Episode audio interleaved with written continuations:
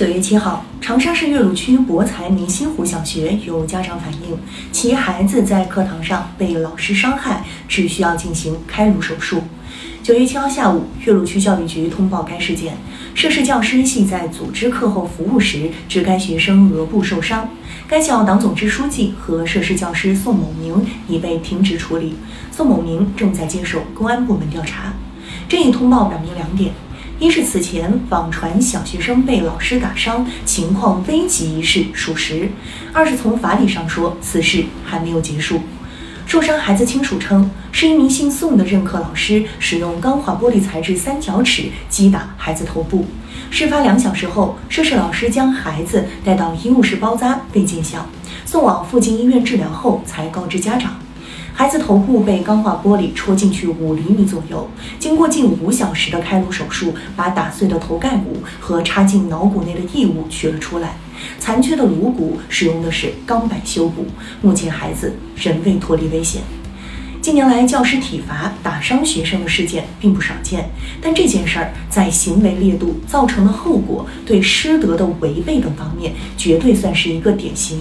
媒体梳理发现。涉事教师品质里声誉很好，该小学的微信公众号还称赞过其风格潇洒大方、清新自然，深受学生喜欢。那么，这样一个既看起来不凶神恶煞，也没有表现出性情古怪的人，为什么会把自己的学生推向命运的深渊呢？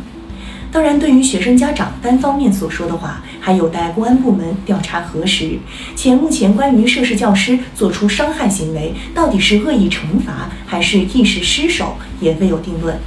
近年来，对于类似事件的处置都较为严厉。二零二二年五月，山东临沂一小学教师体罚学生被刑拘；二零二一年五月，河南平顶山一名小学生被老师打伤，涉事教师被刑拘。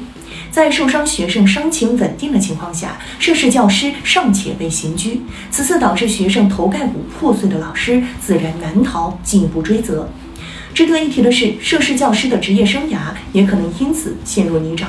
冲动是魔鬼，当一名教师不是以德服人，而是以钢尺服人的时候，就已经铸成大祸。